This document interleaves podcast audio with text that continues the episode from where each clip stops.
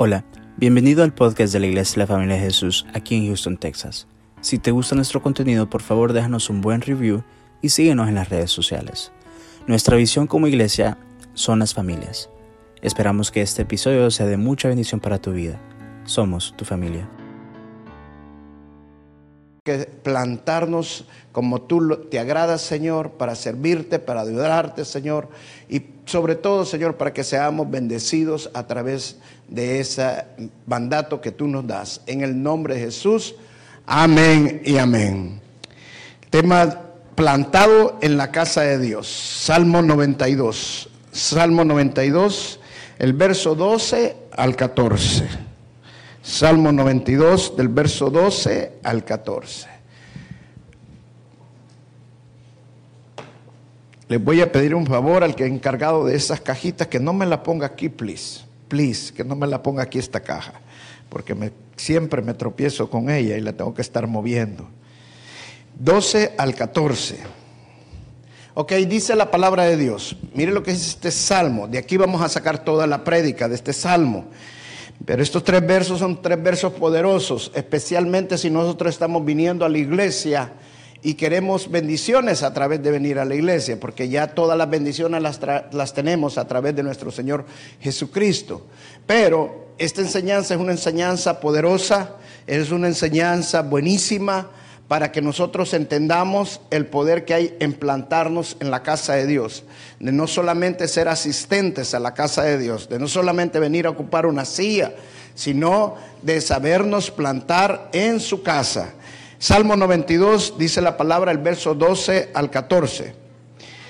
El justo florecerá como la palmera, crecerá como el cedro en el Líbano plantado en la casa de Jehová. En los atros de Dios florecerán. Aún en la vejez fructificarán y estarán vigorosos y verdes. Amén. Dice, el principio de este verso dice el justo. La palabra de Dios nos enseña que ahora nosotros somos justos no por lo que nosotros hacemos. Nosotros somos justos ahora por medio de nuestro Señor Jesucristo. Él es el que nos justifica. Eso no significa que nosotros tenemos que hacer cosas malas. No, eso no nos da libertad para pecar. Al contrario, si ya hemos creído y realmente estamos caminando por fe, vamos a hacer las cosas bien porque por fe vamos a hacer cosas buenas. Y pero este, este verso dice, el justo, ¿y quiénes somos justos? De acuerdo a la palabra de Dios, todos los que hemos recibido al Señor Jesucristo como nuestro Señor y Salvador. Entonces, el justo florecerá como la palmera, crecerá como el cedro en el Líbano. Plantados en la casa de Jehová, en los atrios de nuestro Dios, florecerán, aún en la vejez fructificarán, estarán vigorosos y verdes. ¿Cuál es la acción aquí del justo en estos tres versos? La acción es plantarse en la casa de Dios, plantarse en la iglesia. Dice aquí que el que se planta en la casa de Dios, el justo que se planta en la casa de Dios, va a conseguir tres beneficios, perdón, cuatro beneficios. Y es el- esa es la bendición de saberse plantar en la casa de Dios. Primero, el primer beneficio que va a conseguir, conseguir es que va a florecer como las palmeras. El segundo beneficio que dice aquí es que va a crecer como el cedro del Líbano. Y el tercer beneficio que dice acá es que va a producir frutos, va a fructificar. Y el último es que se va a mantener vigoroso y verde. Dice, cuatro beneficios.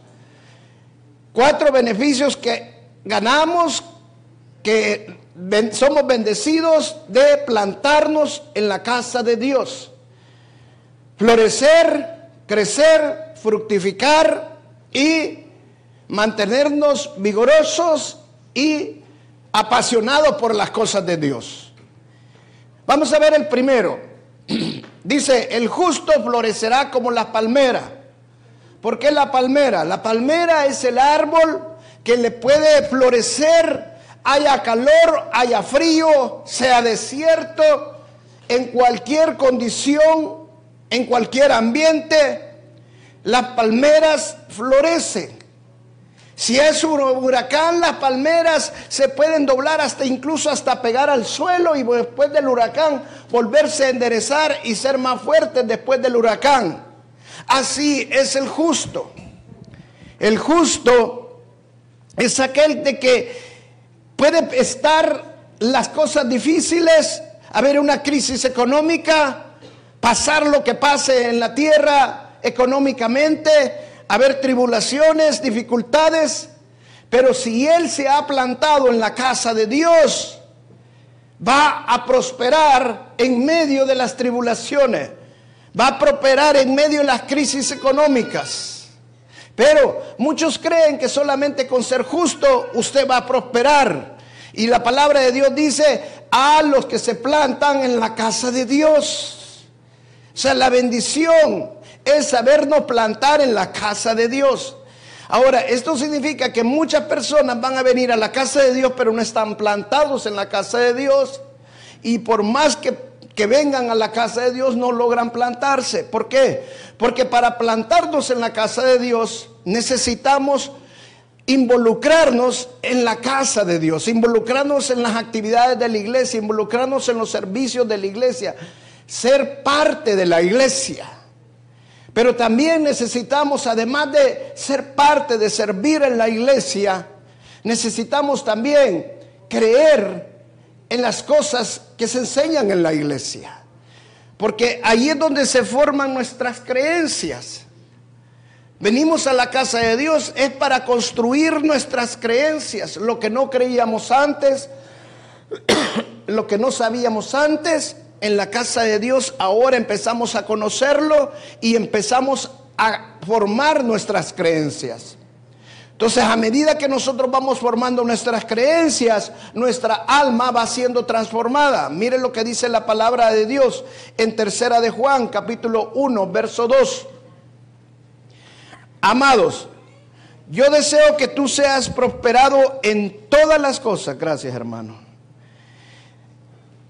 y que tenga salud, así como prospera tu alma. Déjeme tomar un poco de agua. Amado, yo deseo que tú seas prosperado en todas las cosas, así como prospera tu alma. O sea, en la medida que nosotros vamos creyendo, y creer no simple y sencillamente decir lo creo, la palabra de Dios dice que cuando nosotros creemos, creemos no solamente de boca, sino que también de corazón, porque somos justificados por medio de creer en el corazón. Eso significa que lo que cambia las cosas, lo que nos transforma nuestra vida, es creerlo en nuestro corazón. Entonces, cuando decimos creerlo, es que también somos transformados, que ya no hacíamos lo que hacíamos antes, ahora hacemos lo que la palabra de Dios y es la voluntad de Dios. Entonces, nuestra alma va siendo prosperada y entonces vamos siendo transformados. A medida que vamos creyendo, nos vamos afirmando en la casa de Dios. Nuestras raíces se van extendiendo en la casa de Dios. Nos vamos arraigando en la casa de Dios. Por eso es importante creer. Si en la iglesia se predica acerca del diezmo y usted está en contra del diezmo, usted no se está plantando en la casa de Dios porque es parte de la enseñanza de la iglesia. Si en la iglesia se enseña acerca del bautismo y usted no se quiere bautizar o no se, o no se ha bautizado y no desea bautizarse, entonces usted no se está plantando en la casa de Dios, necesita plantarse, necesita que sus creencias se vayan afirmando y a medida que sus creencias se vayan afirmando, usted se va a ir plantando en la casa de Dios. Y cuando se vaya plantando, entonces Dios dice la palabra de Dios, el justo florecerá como las palmeras. Hice una investigación acerca de personas que han aplicado estos principios y son personas de éxito que Dios los ha prosperado muchísimo. Mire, este hombre, Stephen K. Scott, es uno de los fundadores de American Telecast Corporation él atribuye todos sus éxitos en los negocios personales con las enseñanzas de la Biblia. E incluso ha escrito varios libros sobre el tema, entre ellos Jesús el hombre más sabio que ha existido y los secretos de los hombres más ricos del mundo. Es Treat Katie, fundador de la cadena de comidas rápidas Chick-fil-A. Siempre da crédito a Dios por sus increíbles éxitos en un segmento del negocio, en que la competencia es voraz. Recientemente ha declarado públicamente estar en contra del matrimonio gay, por lo que los grupos LGBT le provocaron un boicot general en contra. Pero a la semana siguiente los cristianos organizaron una campaña que lo ayudó a vencer el récord de ventas en un solo día en su empresa. In and Out Burger también opera en el sector de la comida rápida. Cada envoltorio de comida lleva un versículo bíblico, la idea de Rich Snyder, hijo del fundador de In and Out, que murió en 1993. Es su deseo de expresar su fe sin, exponer, sin imponérsela a sus clientes. Mary Kay Ash, fundadora de la marca de cosméticos Mary Kay, pone como sello personal, la fe ayudó a Mary Kay a superar los obstáculos y llegar a la cima del éxito. Ella sabía que las escrituras proporcionan una base sólida para el verdadero éxito en la vida. Steve Green es el fundador de Hobby Lobby, una de las cadenas de tiendas de materiales de construcción más grandes en el mundo. Para él la fe y los valores afectan la forma en que desarrollan su actividad. Afirma que no mentirles a los afirma de no mentirles a los proveedores y empleados. Es siempre con el objetivo de ofrecerle un precio justo. Desde el principio determinó que los salarios iniciales de sus empleados deberían de ser el 60% más alto del salario mínimo en Estados Unidos. La red se cierra en los domingos y la música gospel suena en sus tiendas durante horas de la oficina. Jim y Don Chang, los dueños de las tiendas de moda joven Forever 21, imprimen Juan 3:16 en la parte inferior de, sus bolsas y usted puede preguntarles y los empleados están deseosos de enseñarles qué significa Juan 3:16. La empresa de transportes Covenant o Alianza o Pacto es fundada en 1985 por David A. Parker Muestra en sus camiones lo comprometido que está con su dueño, empezando por el nombre que se refiere a los numerosos pactos hechos por Dios con los hombres. Además, su logo muestra un pergamino que se asemeja a la material que escribieron los primeros textos bíblicos. La empresa de alimentos Tyson Food fue fundada por el evangélico John W. Tyson según su éxito web, tiene como objetivo honrar a Dios en todo lo que produce. Comienza la jornada de trabajo con un momento de oración con el personal en la sede de una empresa multinacional. Esto solo es para mencionarles unos. Pero cuando usted investiga a las iglesias que ellos asistían, estas personas, usted se da cuenta que estos hombres, todos ellos, sin excepción, están todavía en la iglesia donde nacieron en la iglesia donde primero llegaron. Muchos de ellos incluso ya por más de 40 años. Uno de, ellos ya falleció y falleció en esa iglesia. ¿Por qué? Porque llegaron y llegaron a plantarse a ese lugar. Donde Dios te lleva, tienes que aprender a plantarte. Pero vuelvo y repito, plantarse no es simple sencillamente venir a ocupar una silla. Plantarse es que tus creencias vayan arraigándose, que tus creencias se vayan haciendo firmes y que se vayan extendiendo.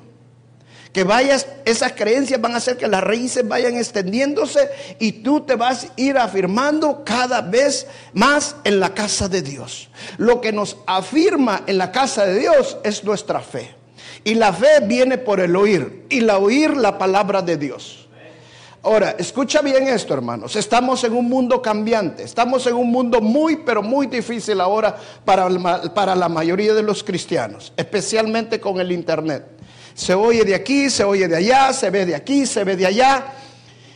Y cuando oyes mucho y ves mucho, viene la confusión. Entonces, cuando hay confusión, no te dejas arraigar. Entonces, tú tienes que estar enfocado en que tú necesitas plantarte en la casa donde Dios te ha llevado. Y donde tienes que aprender es la casa donde Dios te ha llevado. Donde tienes que oír es en la casa que Dios te ha llevado.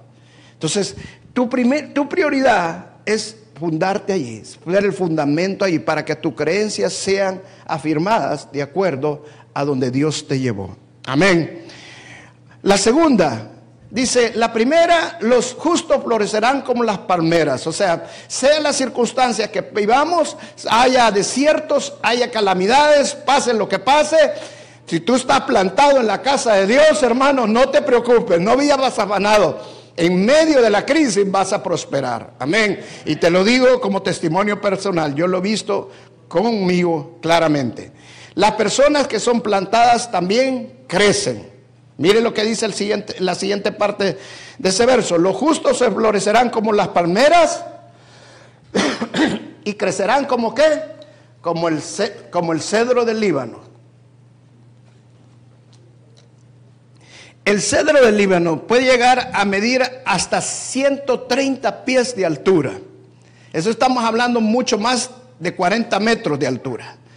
El cedro del Líbano crece entre 40, entre 40 y 70 años, llega a tener más o menos 60 pies de altura. O sea, eso significa que para tener 130 pies de altura ocupa más de 100 años para crecer. O sea, en otras palabras, el cedro crece en tiempo para fortalecerse. No crece de la noche a la mañana. Eso significa que cuando venimos a la casa de Dios y venimos a plantarnos a la casa de Dios, hermano, necesitamos tiempo. O sea, no, no, no sea rápido para juzgar todas las cosas en la casa de Dios. No sea rápido para decir no, no estoy viviendo, no estoy creciendo. Se necesita tiempo. Y todo va a depender de que tú te afirmes. Todo va a depender de que tú realmente quieras estar creciendo en la casa de Dios. Así como el cedro crece y llega bien alto, 130 pies, así también los hijos de Dios crecemos. Y de acuerdo a la palabra de Dios, nosotros no solamente llegamos a 130 pies de altura, hermano. Si tú quieres crecer en las cosas de Dios, no hay límite porque Dios no tiene límites. Puedes vivir todo el tiempo, toda tu vida creciendo y creciendo y creciendo. Ahora, pero te voy a hacer una pregunta. ¿Tú crees que vas a ver, vas a crecer, vas a vivir esa constancia de crecimiento? Cuando vienes un domingo, dos domingos no vienes. Cuando vienes un sábado, otro sábado no. Cuando vienes un miércoles, otro miércoles no. No, necesitamos alimentarnos, necesitamos servir, necesitamos crecer. Y cuando estás deseoso de crecer, tú buscas y tú deseas. Y no vas a crecer de la noche a la mañana. Toma tiempo para ese crecimiento. Pero una vez empiezas a crecer, no te detienes. Porque el Hijo de Dios es una bendición, es una promesa de Dios. Seguimos creciendo y creciendo. Amén. Mire, la palabra de Dios dice en el Salmo 133, dice en el verso 1, cuán, mira cuán bueno. Y la parte final dice que los hermanos habiten juntos en armonía. Mire, el propósito de Dios es que creamos juntos, que crezcamos juntos. No, Dios no nos quiere como lobos solitarios. Si hubiera sido así, el Señor Jesucristo hubiera hecho su ministerio él solo. Pero no, Dios nos quiere que nosotros crezcamos juntos. La palabra de Dios dice que nosotros somos un cuerpo. Usted no ha visto a alguien con la mano más larga, el brazo más largo de un lado y el otro más chiquito, a menos que tenga un problema ya de nacimiento. Pero lo normal, lo normal es que los brazos nos, crecen a la misma distancia, las piernas nos crecen a la misma distancia, tal vez hay una diferencia tal vez de milímetros o centímetros, pero lo normal es que todo crece parejo. Entonces, cuando una iglesia es sana, cuando una iglesia es saludable, es cuando todos los hermanos, cuando los que vienen a la iglesia, se plantan en la iglesia y todos están creciendo al mismo tiempo. Todos quieren crecer iguales. ¿Por qué? Porque tú sos la oreja, tú sos la mano, tú sos los dedos y todos servimos para el cuerpo de Dios. Amén. Entonces Dios quiere que sirvamos. Eso se llama sinergia.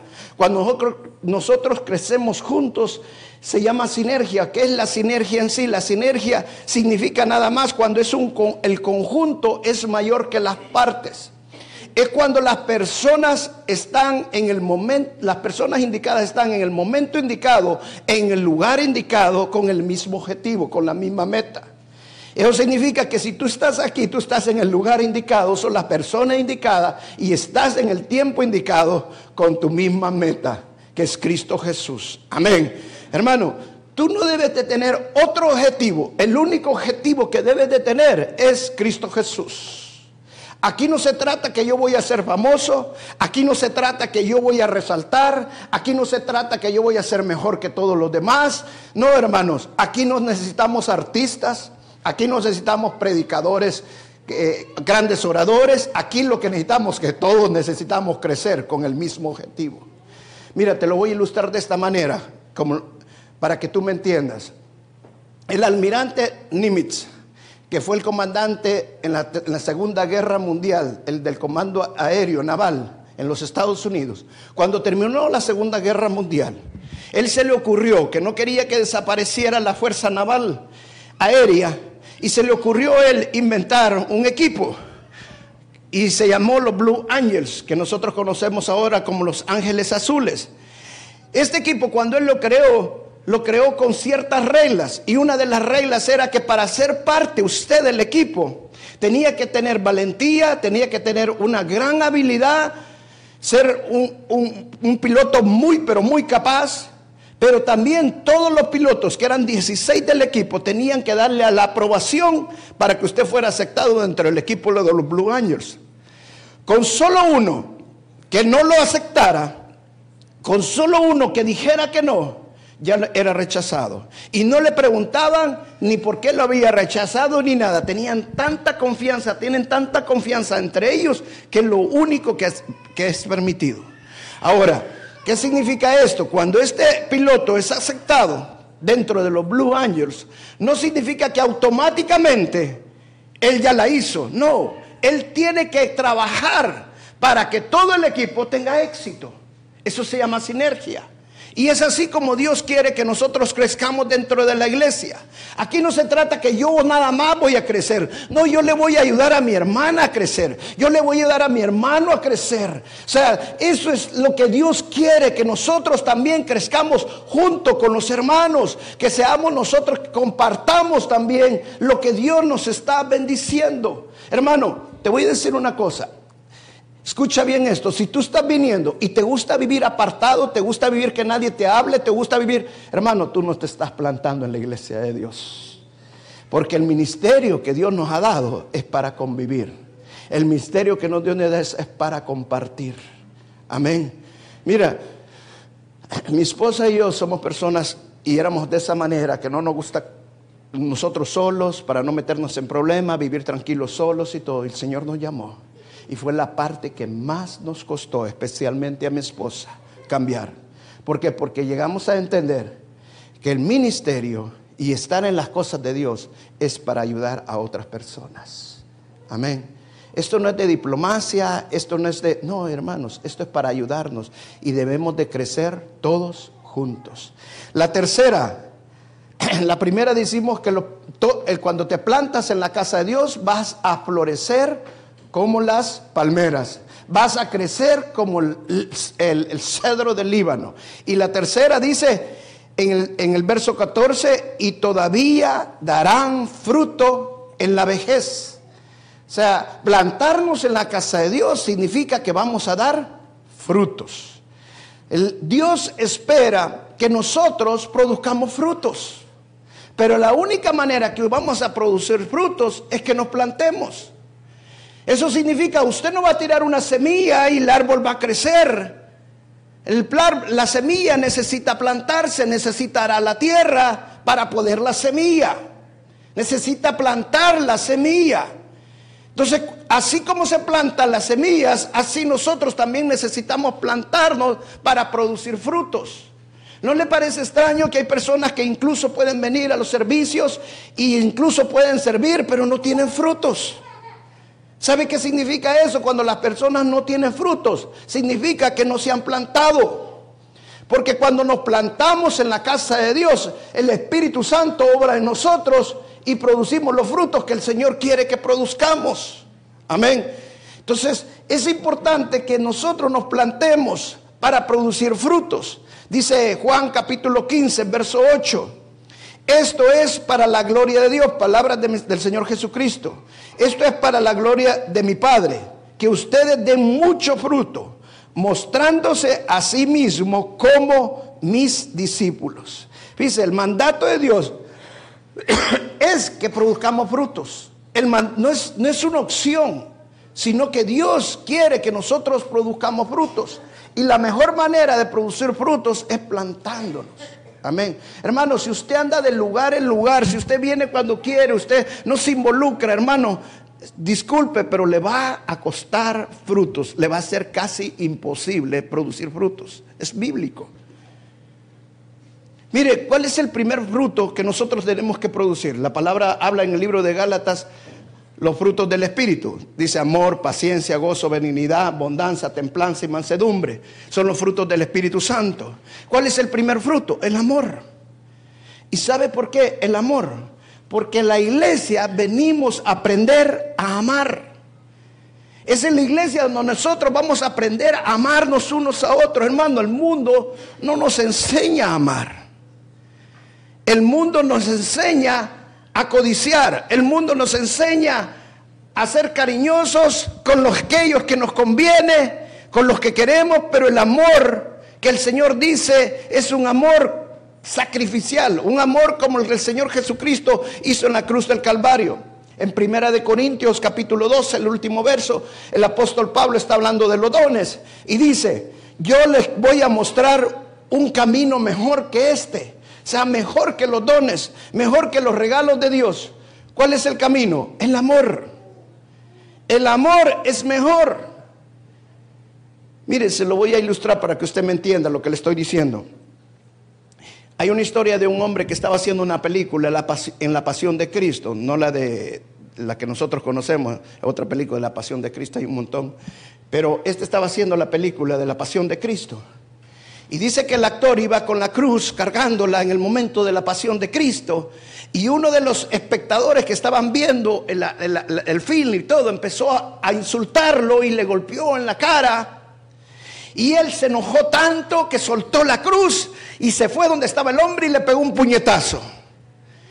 Entonces vino el, el, director de la película, lo llamó y le dijo, mira, yo sé que este hombre es un, es un loco, pero no justifica lo que acabas de hacer. Y no te puedo seguir dando el papel porque especialmente estabas haciendo el papel de Jesús. No, mire, dame otra oportunidad. Esta vez sí me voy a controlar. Es que me sacó de mis casillas, pero esta vez sí me voy a controlar. Ok, te voy a dar una oportunidad más, le dijo. Volvieron a hacer la escena. Iba otra vez él la cargando la cruz y volvió a salir este loco. Y volvió a gritarle y a pegarle en la cara. Y él todo enojado se contuvo, se mordía los labios, se mordía los dientes, y allá no había que hacer. Y hasta que le dijo, mira, le dijo, nos vamos a ver en la resurrección. Ahora, ¿sabe que así hay muchos cristianos? Dicen amar, dicen que ella ama, pero no pueden amar a su hermano.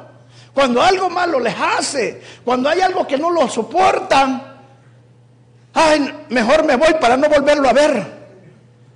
Hermano, en la iglesia es donde venimos a aprender a amar.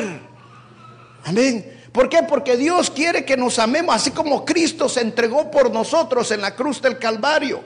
Y la única manera es que nos plantemos dentro de la casa de Dios. Si tú has venido a mi casa, si tú has venido a este lugar, es porque Dios quiere que yo te ame, es porque Dios quiere que yo te dé amor. Entonces, todo lo que viene a la casa de Dios, Dios te lo está trayendo para que tú puedas fluir en el amor, para que tú puedas darle amor a estas personas. Pero hoy en la iglesia lo que más buscamos son los dones y está bien buscarlos. Pero mire lo que dice 1 Corintios capítulo 13.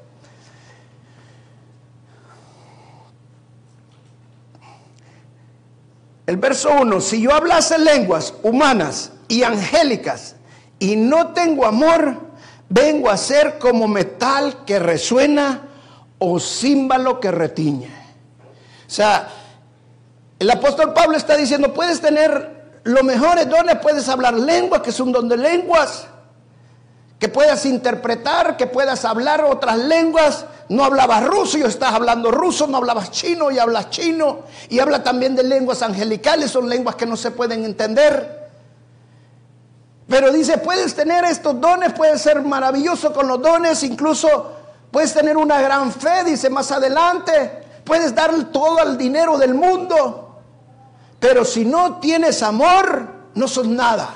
Si no tienes amor, somos sos como címbalo, como retiñe.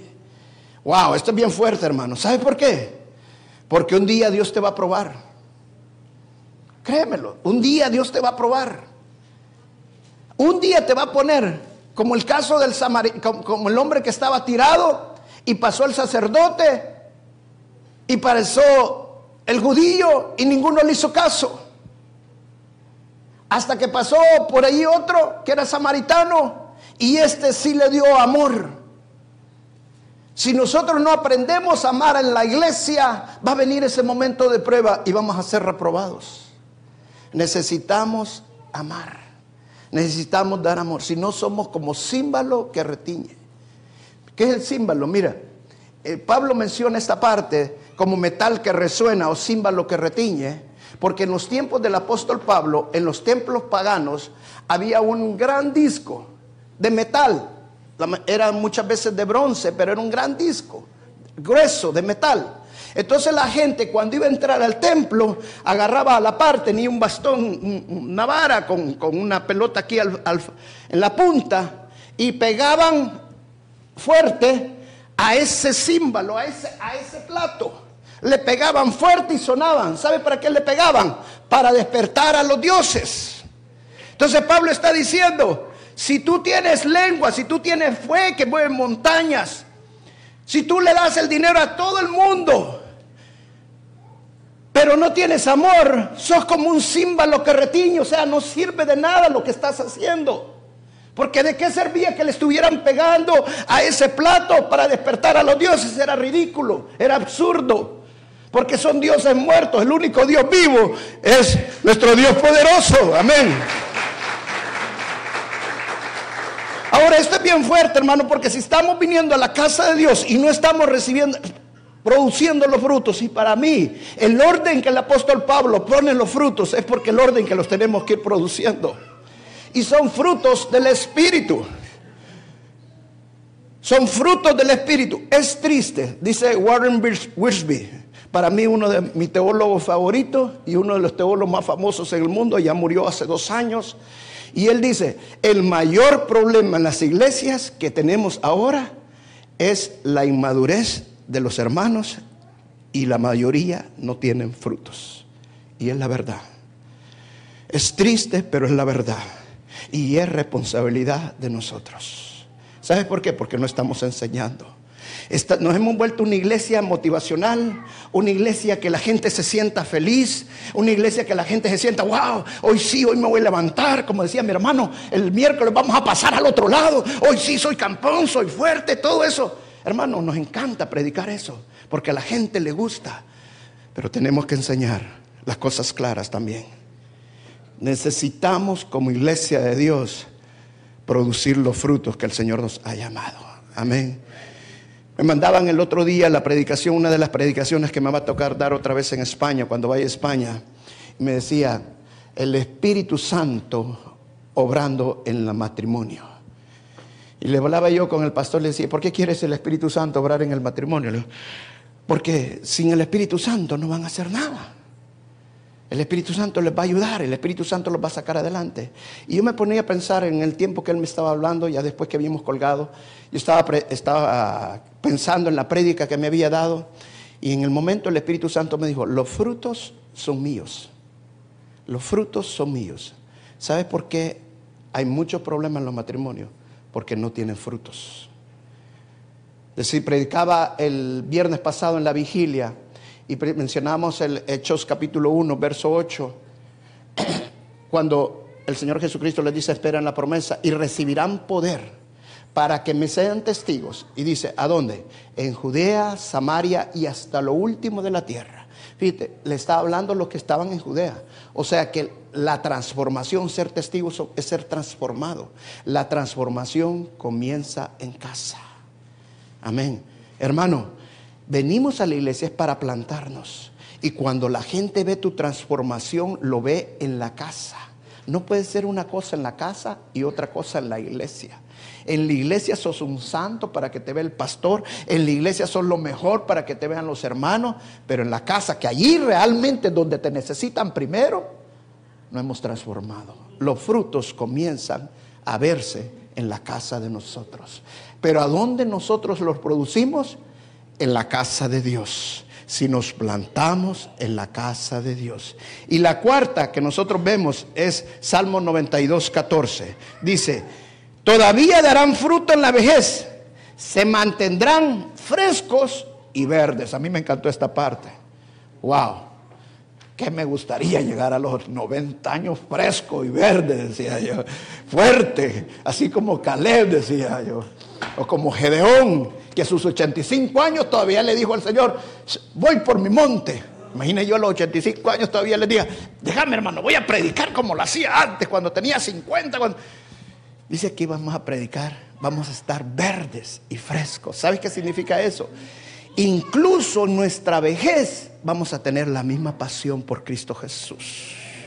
Incluso en nuestra vejez vamos a tener el mismo amor. Incluso en nuestra vejez vamos a seguir buscando y buscando y queriendo crecer. Wow, wow, eso, eso me encantó. ¿Sabe por qué? Porque el que nos hace florecer, el que nos hace crecer, el que nos da los frutos del Espíritu, que nos hace fructíferos, nos va a mantener fuertes y firmes para nosotros seguir apasionados por las cosas de Dios. Amén. Eso es hermoso, hermanos, que nosotros no podamos morir de amor por Cristo Jesús. Dios le dijo a una iglesia en el libro de Apocalipsis, tengo contra ustedes que han perdido el primer amor. En otras palabras, han perdido la pasión por Cristo Jesús. Hermano, uno de los objetivos que el diablo tiene es desarraigarte de la iglesia. Y para desarraigarte, y yo lo veo continuamente, hermano, me da tristeza, pero para desarraigarte, a decir, te va a sacar de tu iglesia. Te va, de alguna manera, por eso dice la palabra que debemos de extender nuestras raíces, que nuestras creencias vayan siendo cada vez más firmes. Plántate vas a ser bendecido. Hay beneficio de plantarse en la casa de Dios y de mantener esa pasión, de mantener ese fuego, que no sea solamente el primer año. Acuérdate que el Líbano crece y dura más de 100 años para llegar a su altura de 130 pies. Los hijos de Dios no vamos a crecer de la noche a la mañana. El crecimiento es progresivo, toma tiempo. Entonces la pasión de Dios necesitamos mantenerla. El fuego de Dios necesitamos mantenerlo y que nuestro primer amor no se vaya hasta que nos vamos con el Señor. Hasta que el Señor dijo hasta aquí, hasta entonces yo voy a seguir. Amén. Y termino con este verso, Jeremías capítulo 17. Jeremías capítulo 17, verso 8. Yo quisiera que meditara este verso, que usted se lo lleve para su casa y lo, y lo medite. Dice la palabra de Dios será como árbol plantado junto al agua, que extiende sus raíces junto a las corrientes. No temerá cuando venga el calor, y sus hojas estarán verdes. En año de sequía no se angustiará, ni cesará de dar frutos. Wow, wow. No quisiéramos ser así nosotros. ¿Verdad que sí, Omar? ¿Verdad que sí? ¿Todos quisiéramos? Wow. Pero dice, serán como árbol plantado. No vas a tener, mira, si te plantas, dice aquí claramente, y tus raíces se logran extender, porque plantarse que las raíces se vayan extendiendo, te vayas arraigando, te vayas haciendo firme cada vez más. Mire, yo, me, yo meditaba este verso y me ponía a pensar en mi iglesia, cuando en la iglesia donde nosotros nos asistíamos, allá en El Salvador, con el pastor Roberto Bustamante. Qué increíble que nosotros todavía tenemos relación con ellos. Qué increíble que cuando yo llego me ven todavía como que soy parte de la iglesia allí. Y una iglesia chiquita. Qué increíble que, bueno, ahorita vamos a tener conferencia en Panamá. Otra vez las iglesias de la familia de Jesús. O sea, las raíces se fueron extendiendo, extendiendo. ¿Y sabe qué? Yo he podido ver todo lo que este versículo dice. Dice, serán como árbol plantado junto a aguas que se extienden sus raíces, junto a la corriente. No temerán cuando venga el calor y sus hojas estarán verdes. El año de sequía no se angustiarán ni, cesará de dar frutos. Amén. ¿Sabe? Cuando usted se logra plantar, no le va a tener miedo a las crisis, no le va a tener miedo al trabajo, no le va a tener miedo si se queda o no le dejan el trabajo, no le va a tener miedo a la soledad, no le va a tener miedo a nadie, porque usted es un árbol plantado junto a las orillas de las aguas, que es la palabra de Dios, donde usted ha logrado afirmarse, donde la ha recibido, donde su fe ha crecido, es en la palabra de Dios. No es simple sencillamente venir a la iglesia, hermano. No es nada más de ocupar un asiento nada más. No es nada más de que me vean continuamente en la iglesia. No, se trata de venir a la iglesia, es para crecer en la palabra de Dios, es para dar frutos, es para que nosotros podamos extender nuestras raíces en la casa de Dios y podamos ser bendecidos. Y no vamos a tener miedo a nada. Y vamos a estar verdes. ¿Sabe qué significa? Vamos a estar verdes. Vamos a estar siempre apasionados por las cosas de Dios y en el año de angustia, en el año de sequía, no se angustiará, ni cesará de dar frutos. Es increíble, hermano. ¿Sabe usted que el único árbol que nunca deja de dar frutos, aunque hay una gran sequía y esté en medio del desierto, es la palmera? Y Dios nos compara como la palmera que en medio de la crisis, en medio del desierto, en medio de los problemas económicos, nosotros vamos a prosperar. Yo he tenido momentos donde las cosas se han puesto difíciles, donde todo el mundo me llega, hay veces rápido, me dicen, mire, ¿y cómo está? Vea que no hay trabajo. ¿Cómo está su negocio? ¿Están vendiendo o no están vendiendo? Están calculando a ver si, si estamos bien o no estamos mal. Y cuando yo escucho eso decir, que la gente empieza a lamentarse, que las cosas están yendo mal, digo, wow, Señor, Gracias a Dios que estoy arraigado a ti. Gracias a Dios que he creído en ti, Señor. Y en medio de las crisis, en medio del desierto, nosotros prosperamos como las palmeras. Ese es el Dios que nosotros tenemos. Amén. Ese es el Dios que nosotros adoramos. Aleluya.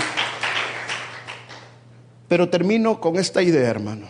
Es triste ver hermanos que vienen a la iglesia y nunca hay frutos. Es triste ver hermanos que nunca prosperan es ver Cristo, hermanos, que siempre están en sequía y que tienen, que tienen un espíritu que por rato están bien, por rato están apasionados, por rato están por el suelo. ¿Sabe por qué? Todo, porque nunca decidieron plantarse, nunca decidieron arraigarse.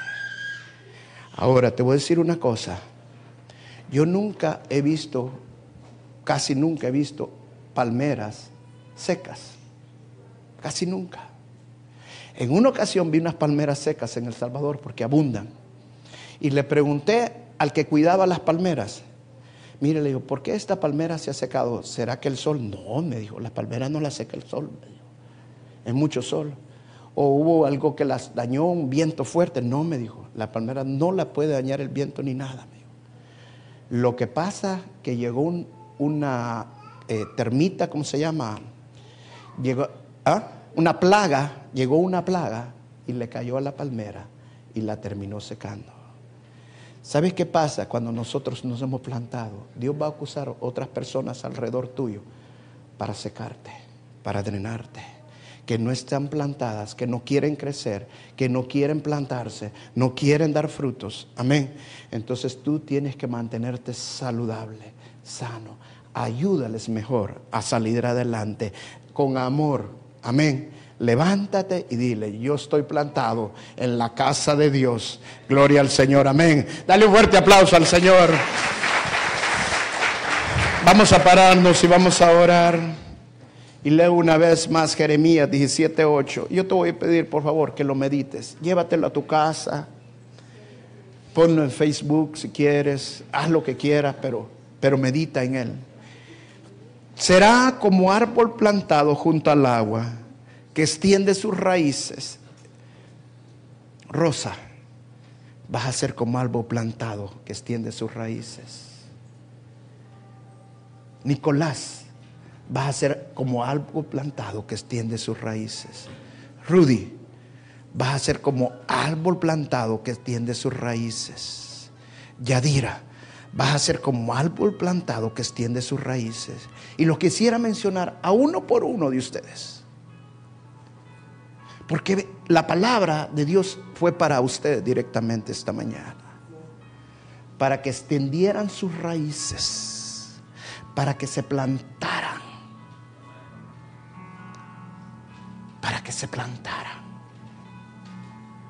Y miren lo que dice, si ustedes logran plantarse, extenderse, dice, junto a las corrientes, o sea, la palabra de Dios, no temerán cuando venga el calor y sus hojas estarán verdes. En año de sequía no se angustiarán.